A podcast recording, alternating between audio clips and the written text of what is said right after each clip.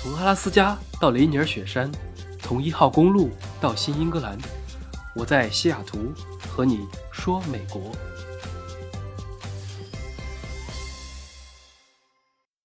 Hello，大家好，欢迎来到今天的节目啊！疯狂营业，疯狂营业，今天一周两更啊，补一补之前欠下来的。这期我们还继续啊，跟着熊猫酱的讲述，继续来聊阿拉斯加。上一期是说到了关于阿拉斯加的一些初体验和一些偏人文的东西，那这一期我们就主要去聊自然风光，还有很著名的野生动物，因为这个才是夏天去阿拉斯加整个最大的看点。好，那我们言归正传，这趟熊猫酱你在阿拉斯加都看到了哪些野生动物？看到熊猫了吗？阿拉斯加没有熊猫，但是我们看到了很多很多的熊。熊。然后还有叫北美驯鹿，他们本地人叫 caribou，但是就是圣诞老人的那个坐骑，对，就是拉雪橇的那个都见过。对，还有很多极地动物，海鸥啊、海狮啊、海豹啊，然后还有一些海鸟，呃，还有一些动物听说过，有所耳闻，但是没见到。那整个阿拉斯加，它这么多野生动物都可以在，比如说路上或者和在很多地方都可以看到吗？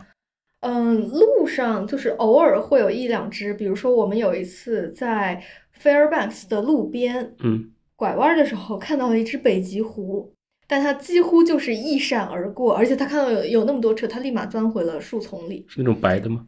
呃，对，但是它脸已经很脏了，就是灰灰的，就像国内的熊猫一样，都是黄的。对，然后有人会在路边看到那种北美的驼鹿，就是一种非常高的鹿，就是。鹿有两米，然后加上脚有三米，那个我知道，对，非常可 怕的一种鹿。对，相当于在整个北美最常见的，除了你刚刚说的驯鹿之外，还有像大家肯定知道麋鹿啊，四不像那个姜子牙的坐骑啊，不是圣诞老人坐骑，那个其实在北美不多，但是他们有一种类似的称呼的叫 moose，那个就是你刚说的驼鹿。那个驼鹿有些地方翻译成麋鹿，其实完全不是，它真的就是像骆驼一样，那个骆驼那个驼鹿，它是整个鹿里面。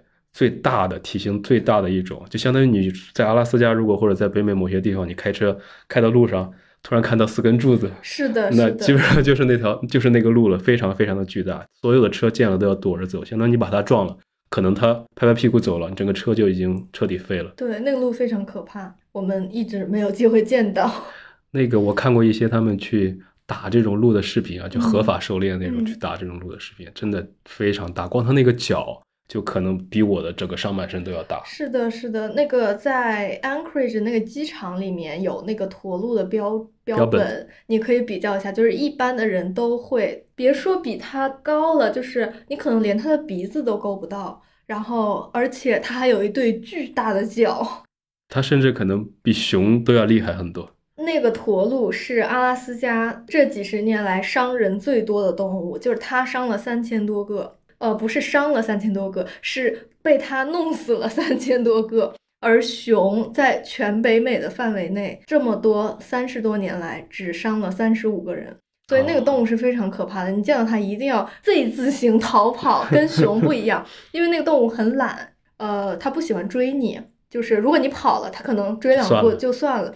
但熊不一样，就是如果你看到熊，你转身就跑，那会激起它的捕猎特性，而人是不可能跑过熊的。所以，如果你遇到熊转身就跑，那你必死无疑。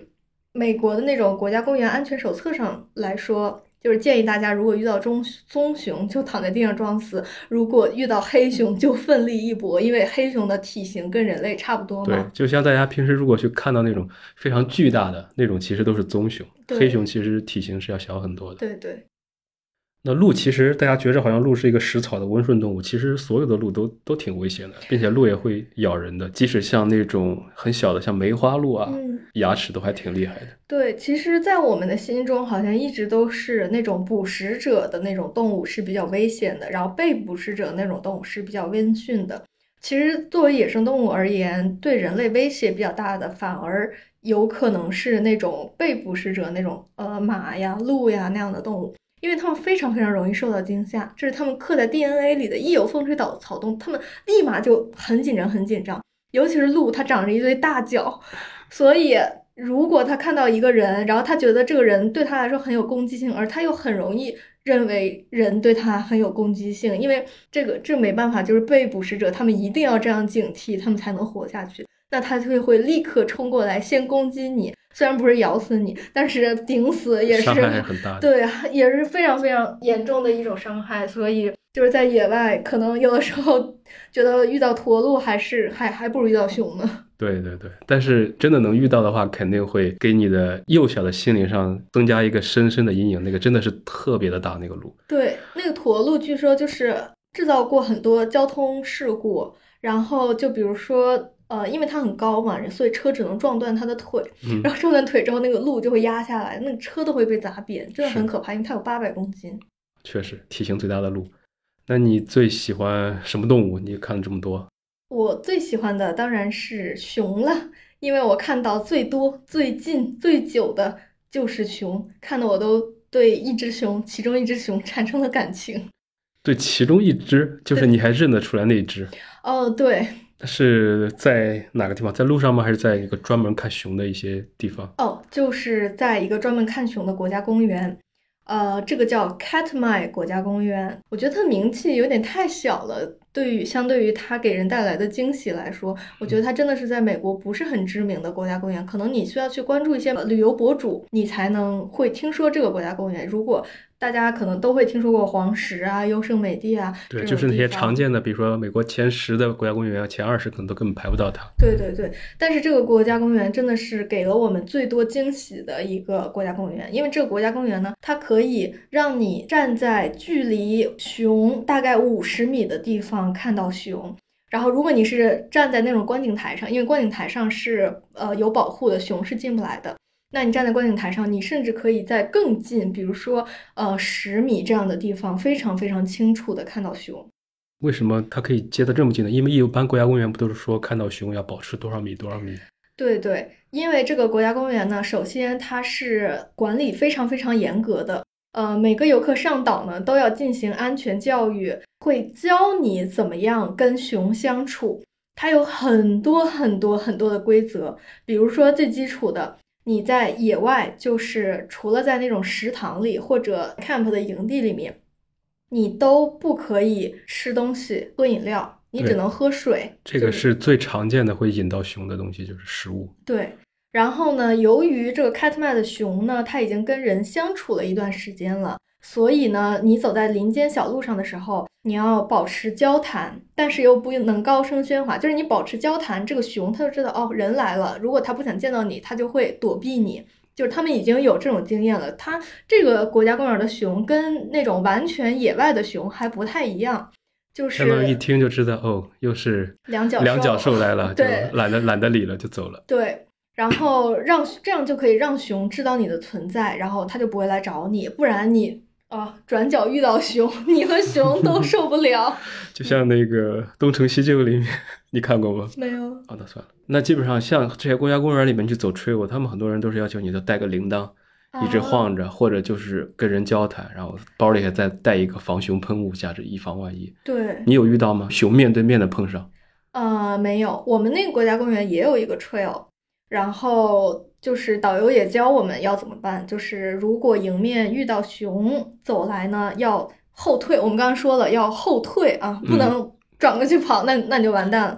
就是要后退，然后退到林子里面去，然后给熊让出那个 trail 的路来，让它走。这个也挺有意思，因为导游说熊也喜欢走 trail，因为他们觉得那个路好走。呃，我们是没有在 trail 上遇到熊的，在 trail 上遇到熊真的非常危险。就是如果大家感兴趣的话，可以去小红书上搜 Katmai，就有一些游客他们就用遇到了熊，然后那个真的很危险，因为那个 trail 它也不是很直，它也有一些视觉上的死角。有的时候你走到那个 trail 的尽头，刚好一只熊迎面走来，那你也没有办法，你就只能呃退到林间。然后其实呃成年的熊。还好，他们其实对人已经见怪不怪了。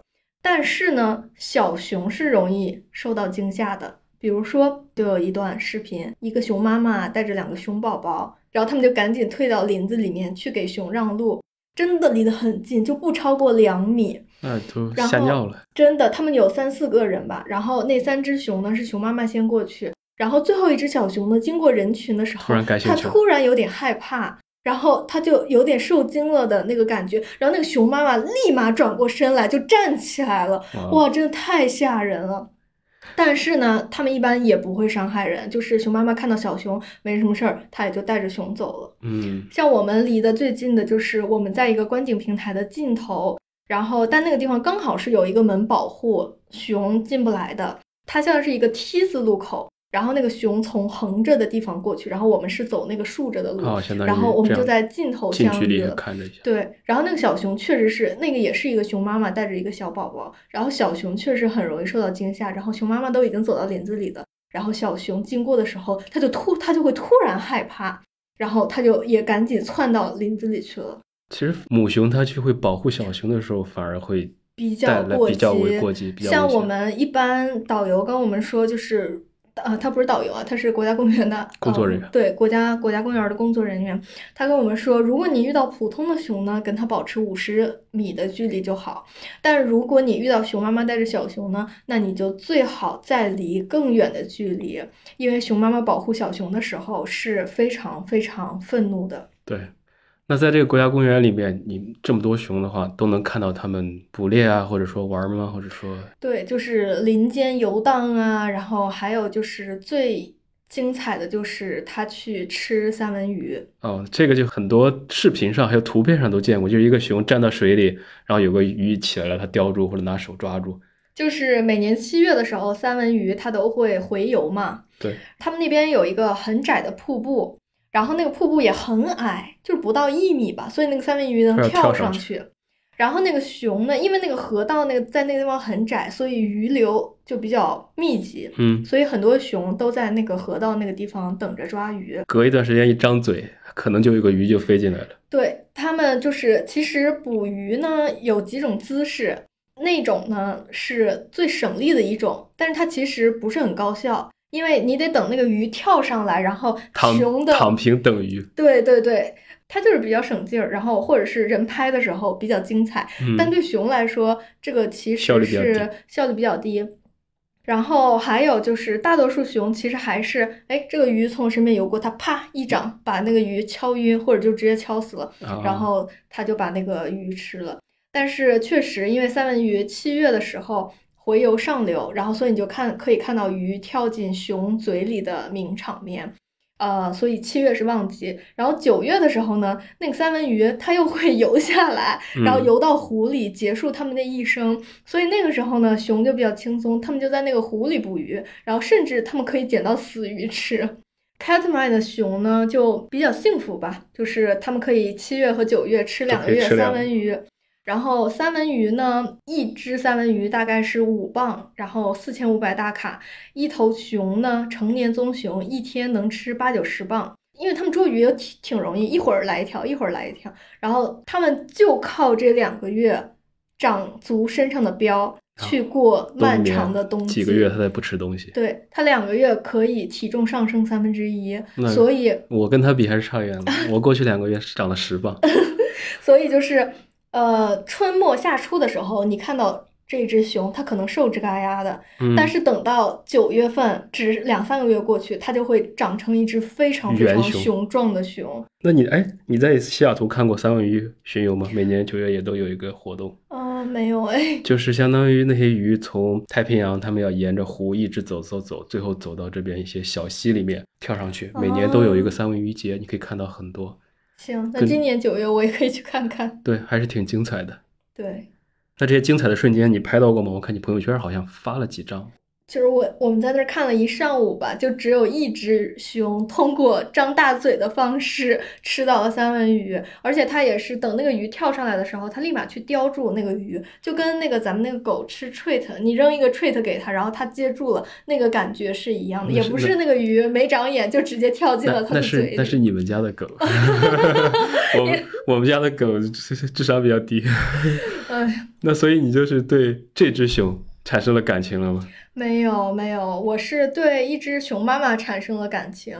这个公园儿其实地方给人的地方挺小的，然后那个熊妈妈呢就非常惹眼，因为它带着两只小熊在那边捕鱼。嗯，你就一直看他们看了很久。对，因为下游的那个观景平台呢，它是不限时的。你可以想在那边看多久就在那边看多久。首先呢，就是那个熊妈妈真的非常厉害，就是她是一个捕鱼高手，她过一会儿就能捕到一条鱼。当然，他不是张着大嘴等的那种方式，用手，对他用手拍啊，他过一会儿就能捕到一条鱼。然后他每捕到一条鱼呢，他都跟两个小鱼小熊宝宝分分着吃那个鱼。然后小熊宝宝也是非常的萌。比如说中午休息的时候，会把头放在妈妈的腿上撒娇，然后有的时候等鱼的时候呢，等妈妈捕猎的时候，它也会把脑袋放在下巴放在别的熊的背上，就是当然是小熊啊，放在它兄弟姐妹的背上，这样子撒娇，就是嗯，很可爱，融化了。对，真的是，因为我们家狗也会做那个动作，所以我当即就就觉得真的是非常可爱。然后那个熊妈妈呢？那小两只小熊呢？有的时候也会跃跃欲试，但是他们从来没有捕到过鱼。我觉得这个熊妈妈的小孩是不是有点笨？然后这个熊妈妈呢，其实它很辛苦，因为它除了捕鱼之外呢，它还要保护小孩不受其他熊的攻击。因为熊是这样的，嗯，熊其实是独居动物。在更多的情况下，熊其实是一只熊，它画一个领地，然后它们互相都不会侵犯这个领地。相当于它们只有这种，比如说捕鱼季，它们才都来这里来觅食。对，尤其是一些成年的棕熊呢，它们在实在没有办法的情况下，它们也会捕食小熊。所以这些成年的棕熊对于小熊而言也是一个安全的威胁。所以有的时候呢，有的成年棕熊来了，我就会看到这个熊妈妈就会带它的小孩离开。嗯，但是有的时候，如果它觉得这个熊不够强壮的话，它也会去保护小熊，把这个成年的公熊喝走，然后以争夺它的领地。所以它在这个地方其实是虽然它的捕鱼多，但它工作量也很大，因为它还要保护它的小孩儿。所以很多其他的熊妈妈，他们会选选择，就算七月份也在下游的那个湖边捕鱼，因为这样安全一些。对，安全一些。虽然鱼少嘛，但是我有个问题，嗯，那这个熊妈妈这是个单亲妈妈吗？她爸呢？对，熊呢是这样的，就是因为熊都是独立的嘛，所以熊妈妈在产下小熊过后呢，就会把小熊留在身边，然后熊爸爸就是单身，不知道干嘛去了。对，不知道干嘛去了。嗯，熊妈妈会带小熊一到两年，然后。在这期间呢，小熊会向他学习各种技能啊，然后对各种技能，然后直到一到两岁之后，熊妈妈就会把小熊赶走，让他们独立，这样子。相当于他就没没怎么跟那个熊爸爸就见过再有什么交流了。对，渣男的。对对，都是那个叫什么丧偶式育儿。对，有的时候我就觉得啊，这个成年公熊他们也不带孩子，他们吃那么多鱼干嘛？还跟人家抢地盘，真的是让人生气。但是熊妈妈来讲，还是有一件事儿我非常羡慕的，你知道是什么吗？什么？带孩子吗？没有，就是他们可以在冬眠期间产崽，就是睡着睡着就把娃生了，无痛分娩。而且那个小熊刚生下来，它就会自己去找妈妈哺乳，然后他们等熊妈妈一觉睡醒，这个娃它已经可以下地。乱跑了，就已经直接可以遛娃阶段了。那这个也太爽了。对，就是你不用去忍受他的婴儿阶段。对，很多人其实养孩子是挺 OK 的，但是就是不想生那一道，还有最婴儿的那段时间。对，所以我觉得这一点，那这个肯定很多人非常羡慕的点。对，可以减少一点熊妈妈的辛苦吧。但是剩下带娃啊什么的，也全都是熊妈妈，所以，哎，就真的是非常非常的辛苦。那你现在一回来你就看不到它了，你只能去看那些视频，你拍的照片这些。没有，我可以在 YouTube 上看熊的 live。live 上面你可以还可以看到那一只熊吗？它是有摄像头，就刚好放在那个地方。对，因为感觉那个熊它还是比较有领地意识的。然后这个熊妈妈它已经打入这个瀑布这个地方的这片领地了，所以呢，你只要看那个瀑布那个地方的摄像头，或者是呃，就是它每个观景台都有一个摄像头。你只要去看瀑布下面，呃，稍微远一点的那个观景台的摄像头，你就可以看到熊妈妈一直在那里捕鱼。那我也可以去看一下，趁着这个七月份还是捕鱼季。对，网上直接 YouTube 就可以看啊。对，就像看就是华大樱花，嗯，是吧？三月份他们学校里面也会开一个。对对，然后像咱们成都的大熊猫基地也会有那个 i iPanda 的那个网站，也会看到那个熊猫的直播一样，就看着都都挺治愈的。而且看熊捕鱼，不知道为什么还有一种成就感，就是捕到了你特别开心。就我们去看熊捕鱼也是，当熊捕到鱼的那一瞬间，我觉得那个游客的欢呼声。真的太夸张了。我我不知道熊怎么想，熊都是非常非常冷静的。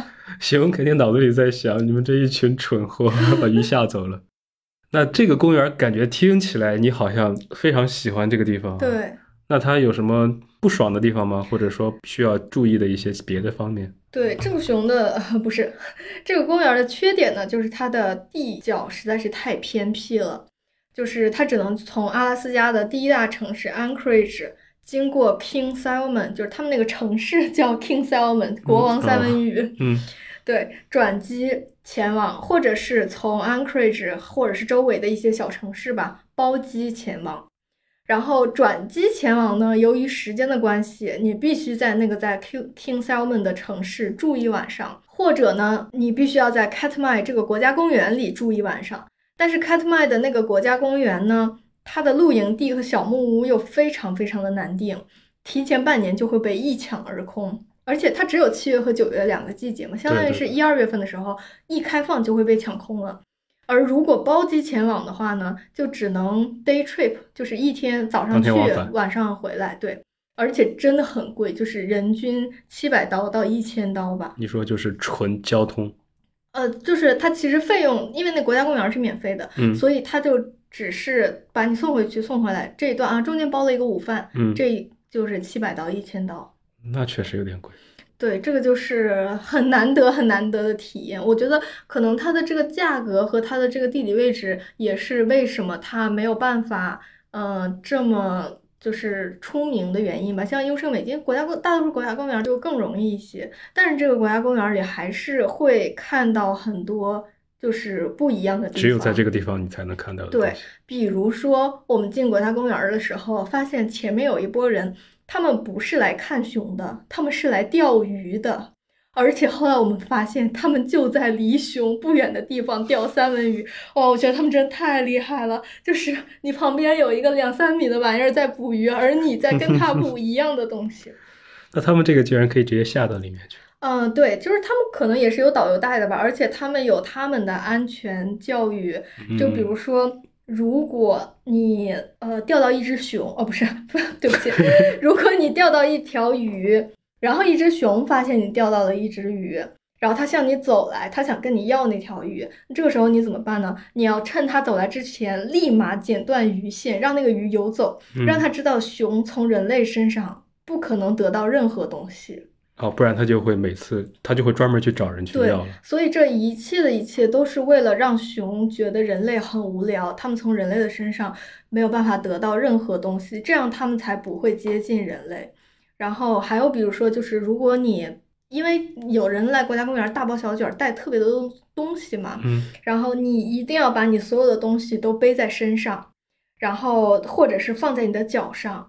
然后，如果熊向你走来，你一定要带着你的东西一起跑，呃，不，不是跑啊，就是一起躲避那个熊。你不能说，呃，你你走了，你的东西还在这儿，那熊就捡走了，熊就会觉得说啊，这个玩具好好玩，我是从人类那儿得到的，这个也不行。所以，这个人和动物的相处啊，真的是，你去过峨眉山吗？没有，猴子是吧？我妈去过，她跟我讲。对，就是峨眉山的猴子，除了要东西啊、吃东西的，然后还有很多掏包的、抢东西的，还有一些比较色的猴子被击毙了。嗯，反正有很多这种故事，其实就是因为一开始人老是喂它们。对对。其实这些野生动物的话，基本上都不要去喂。对对，其实我们去好几个野生有野生动物的这种国家公园啊，导游都说，如果你在野外喂了一个野生动物，那这个动物肯定会死的。首先，第一种可能就是因为人类的食物都是很美味的，嗯，这个野生动物呢，它可能就会觉得说啊，人类的食物这么美味，我不想吃我周围的东西了。就像咱们养狗也不能总给它喂人类的食物，对，因为它吃多了就不吃狗粮了，就是一样的道理。然后它很有可能会吃了这一口人类的食物而绝食而死。第二点呢，就是它知道了人类有好东西，它就会经常来回来找人类。或者他会去告诉他的同伴，就是人类手里有好吃的，对，这个是非常非常危险的，因为不是每一次这个野生动物都这么友善，所以一般就是跟人密切接触过的这种野生动物，一般在美国他们就会被击毙，就是其实这个下场真的很惨，所以我觉得我们跟野生动物最好的相处方式就是不要打扰他们的生活，对，就是在。对。那你除了在这个公园，在别的地方也看到过野生动物吗？呃，我在别的国家公园儿也看到了一些野生动物，但是我觉得最神奇的还是我在 Katmai 回 Anchorage 的这个小飞机上看到了一群驯鹿，就是一大群，一大群，就相当于你在飞机上，你是坐的小飞机啊，就比较低的那种。嗯，是这样的，好像就是在上飞机前，我隐约听到我们其中的一个乘客跟那个司机说，他到阿拉斯加为止还没有见到驯鹿。嗯，然后那个阿拉斯呃那个司机呢，好像啊对，不好意思，对飞行员，飞行员好像就在回程路上在故意的帮他找驯鹿，就因为他很随意啊，那个感觉开的。对，那个司机，呃，那个飞行员，他的那个飞机就开得很跳，就一会儿向左偏，一会儿向右偏，真的作为乘客都吓死了。但最后真的让他在一个雪山顶上，有一大片雪，然后那个雪上有一大片驯鹿，但真的让那个司机找到了。所以你们就是突然看到下面有一群黑色的在跑，是那种感觉吗？对，就是他们在那个雪上休息那样子。哦，但是我们为了看这群驯鹿，呃，或者说这个司机为了让我们看到这群驯鹿，也是付出了非常非常大的代价吧。他那个司，他那个飞机开的就是，像过山车一样。对，然后有的时候就是你一抬头看到前面有座山，就真的有点崩溃。小飞机其实是这个样子的。你坐这个小飞机是多小？几个人？七八个？呃，八个人，八个人啊？嗯对，像这种它属于螺旋桨飞机了，就是嗯你上飞机之前称体重了吗？呃，没有，因为我们就是带的行李都比较少，然后他哦让我们放在行李、呃那个飞机后面。对，有些这种小飞机还要，比如说要给行李称体重，还要给人称称体重，并且你坐座位的时候，它还要分配保持左右的平衡。是的，是对的，，小飞机就是这样。但是它的好处就是你看到的更近。你在一些除了阿拉斯加之外，像在夏威夷，嗯它有很多岛与岛之间的航线，也可以坐着螺旋桨的飞机，你就会离海很近，你看到的风景就更多。对，但是都会比较比较陡一点开，的。或者就很危险。小飞机是最容易出事故的。飞机和船都是越大越安全。对对，OK，那这个国家公园听起来是非常有意思的，并且如果你是要看熊的话，一定要去这个地方。对，如果你喜欢野生动物的话，在这里就是我觉得是非常非常难得的体验。那像那些不喜欢野生动物的人呢？就阿拉斯加更出名的那两个公园，你们去了吗？啊、我们去了迪纳里，然后和基奈峡湾我们都去了。然后迪纳里的话呢，它其实也是号称野生动物的天堂，但是这个公园它管理特别严格，像咱们正常的公园都是可以坐自己开车进去自驾游，然后嗯或者是进去 hiking。但是这个公园呢，管理比较严格，就是它只能乘坐公园自己的那种观光巴士，除非就是他每它那年个是可以抽签的吗？只是呃，没有，就是他每年只有四天的时间，嗯就是闭园前的四天，因为它只有五月到九月开放嘛，九月之后它就关闭了。对，然后它只有闭园前的那四天时间，他会开一个彩票，然后你可以进去抽彩票，然后如果你抽中了，那好的，那四天你可以进去自驾游。不然的话，其他的时间，如果你没有一些特殊的 permit，比如说，呃，如果你没有就是登山啊，或者是 camping 的一些 permit，那你就只能坐公园的巴士。但它这样也有一个好处，就是对它那个公园的破坏对保护的特别好。像比如嗯说优胜美地啊，他们都很头疼，就是人类来了之后会留下一些垃圾啊圾啊，怎么办？他们这个公园就完全不用担心这件事儿。然后他们这个公园儿也挺搞笑的，就是它不是九月之后关闭吗？嗯，然后这个只是不是公园儿关闭，只是这个巴士不经营，所以你可以带着自己的狗拉雪橇来这个公园，或者你也可以让那个直升机来载你去那个登山嘛，那对，很多那些人登山的以的都。是要先坐直升机去大本营，然后再去往上走。嗯，对。然后因为北美最高峰迪纳利就在这个公园儿里面，就在这个国家所以公园它才叫里面 Denali 对对国家对公园。据说就是很多北美的登山爱好者，他们就比较喜欢去挑战迪纳利。肯定要去，这属于是北美神山。之前它是叫麦金利山，它之前一百多年都是叫这个名字，只是嗯说前几年一五年的时候，嗯才把名字又改成了他一开始最早原住民叫的这个名字，哦改成了迪纳里这个山。哦，原来是这样。对，北美最高峰，我们当时你以前高中上地理的时候，完全完全忘记了哈。高中最差就是地理。对啊，高中地理的时候，就是各个州的最高峰有时候会考的，嗯比如说珠穆朗玛峰啊，大家都知道嗯八千八百四十八，亚洲的。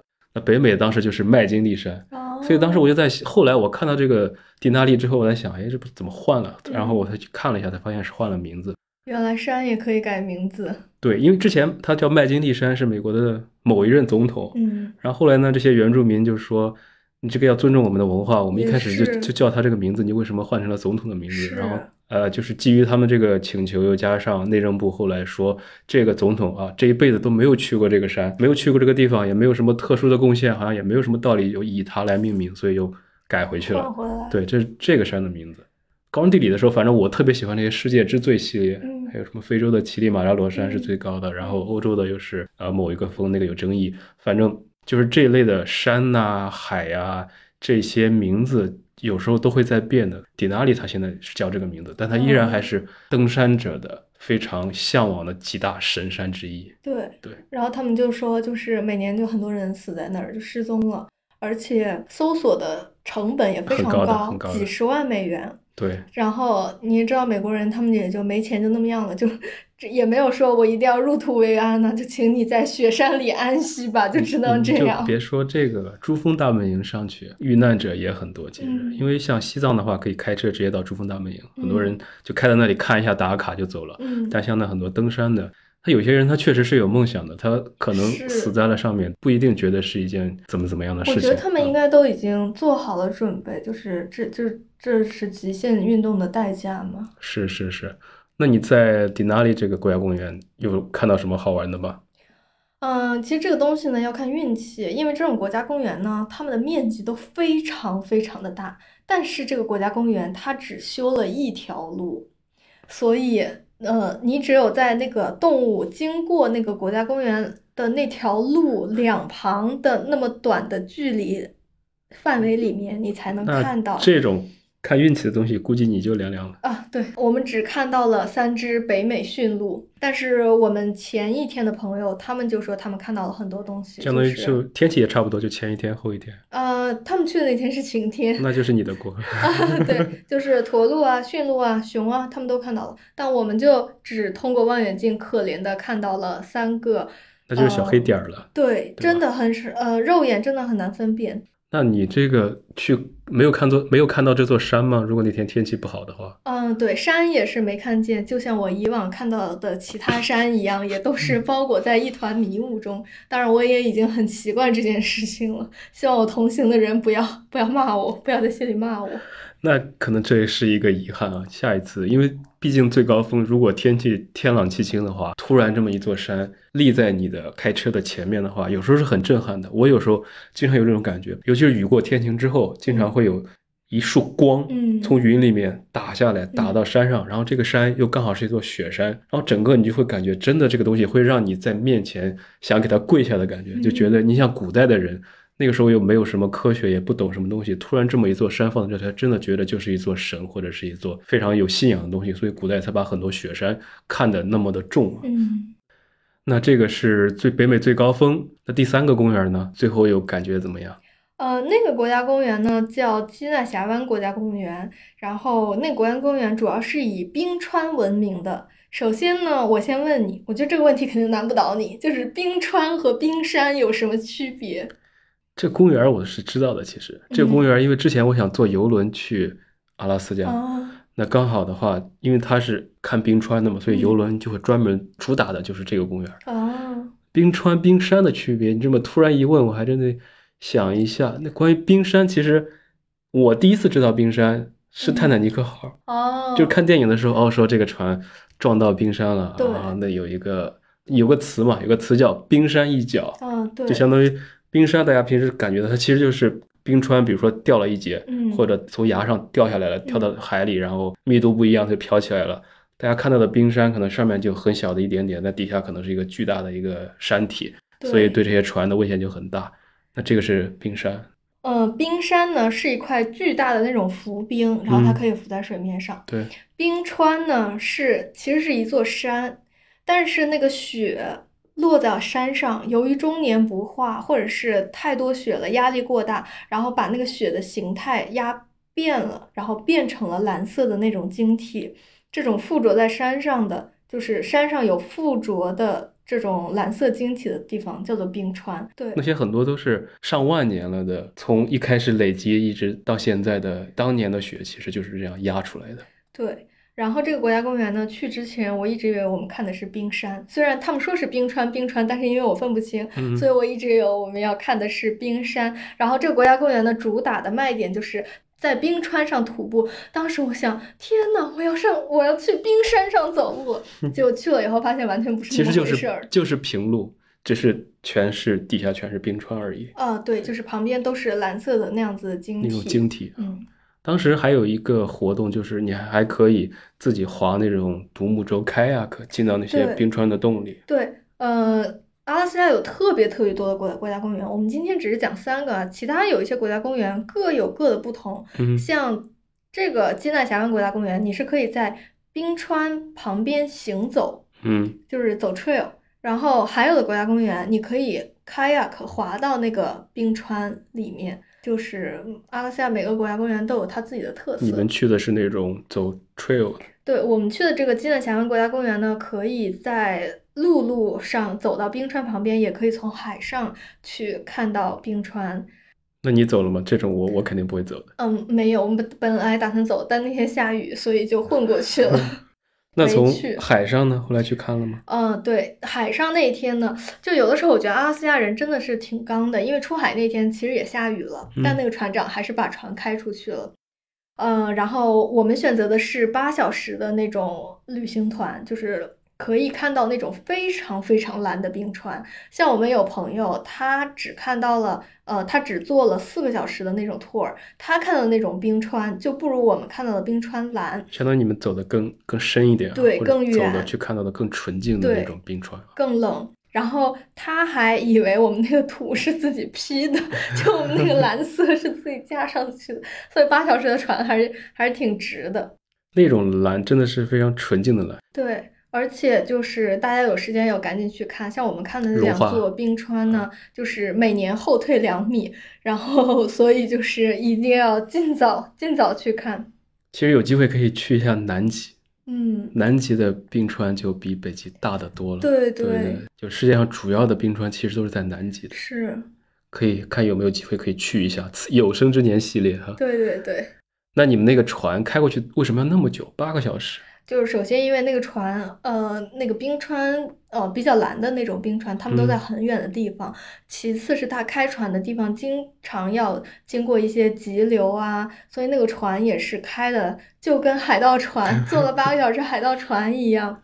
就是我们上船前，船长就说建议大家都吃晕车药，呃，晕船药，而且那个晕船药是需要呃一到两个小时消化的，所以建议大家现在吃，因为等你开始吐了再吃就来不及了，因为它已经没有办法消化。你之前坐过船吗？哦，我坐过很多次，在西雅图看鲸鱼啊，也都坐过八个小时的船，但这次确实是最晃的。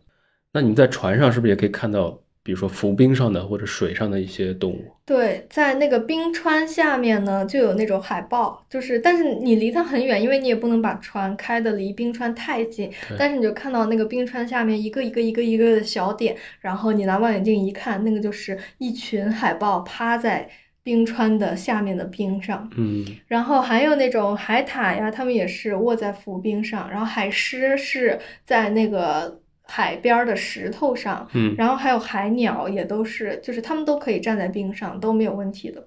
那你们有看到阿拉斯加帝王蟹吗？嗯，阿拉斯加帝王蟹只在餐桌上看到。对，餐桌上估计你吃吐了吧？在阿拉斯加吃吃帝王蟹，像我们基本上都是吃腿啊。我其实没有见过完整的去怎么去吃那个。哦，我我见过，因为呃，就是那天天气不好嘛，我们应该去走 trail，我们就去了那个旁边一个小城的一个水族馆，嗯，然后那水族馆里面就有阿拉斯加帝王蟹，那个蟹基本上只有腿能吃，因为它的腿特别特别的长，对，但是它的蟹身体只有这很小的一个，一小点，所以我一直好奇的是，我们平时都是吃腿，那它中间那一块呢就丢了，对，就没有人也没什么肉可能里面，它主要还是靠。那些长的那些腿来当食物了。对，只有腿能吃。好吧，有点意思。然后我们吃了很多，回来查，好像阿拉斯加的帝王蟹捕捞之后会直接装船运到西雅图，然后打包再分往全国国各地。对所以我们也不知道我们在阿拉斯加吃的帝王蟹是西雅图运过去的，还是他们阿拉斯加本地的。区别不大，但是西雅图和阿拉斯加吃阿拉斯加帝王蟹肯定还是有优势的，不管是新鲜度上还是这个价格上。对，西雅图其实很多海鲜啊、生蚝这些都挺多的。是的，哦，对了，你是独立日这期间，相当于小长假的时候去的，也是疫情之后首次开放，据说到处都是人，全部机场爆满，是感觉这个中间路上疫情怎么样吗？对，费尔班克斯真的是机场一出来，立马人山人海，我都惊呆了。我想，这不是个不毛之地吗？为什么有这么多人？然后美国他们疫情逐渐开放之后，他们就开始报复性旅游。这个阿拉斯加火到什么地步呢？就是我们是七月份去的，对，然后四月份的时候已经订不到车了，但我们是三月份订的，所以我们订到了。然后四月份的时候，我我已经看到网上有人在说，阿拉斯加一辆租车公一辆车都租不到了。允许在飞机上已经可以不戴口罩了。嗯，不是，在机场还是要戴口罩了，嗯然后飞机上也是全程都要戴口罩。如果你不不戴口罩，是要被请下飞机的。但出了机场就没人管你了。就现在已经要求在公共场合是可以不戴口罩的了。阿拉斯加这个州也是这么要求的。对，而且你也知道，尤其是这种红州，大家更是 能不戴口罩就不戴口罩。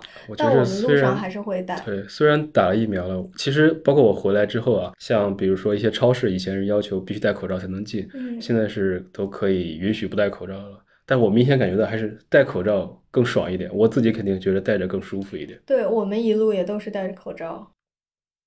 行，那听起来感觉还是挺爽的。其实我本来也是计划六月底或者就是夏天七月份去阿拉斯加的，只不过以后反正有的是机会，西雅图嗯过去也比较近啊。我在国内这两个月过得也挺爽的。听你这么讲完之后，加上我之前的一些了解，其实一直以来我都觉得阿拉斯加是一片很充满魅力的神秘的地方。然后不管你来自哪里，就像你说的，去了一次肯定都会被吸引，还想再去第二次，或者去不同的季节嗯都去看一下这个地方不同的体验。嗯，估计下一次你再去，可能就是去看极光了。是的，对，就相当于在看了这些夏天之后，寒冬覆盖下的这片土地，到时候会有什么不一样的体验和不一样的观感。对，尤其是我们在西雅图的话，真的是无论什么时候你想有一个短途或者长途的旅行，你都可以去选择阿拉斯加。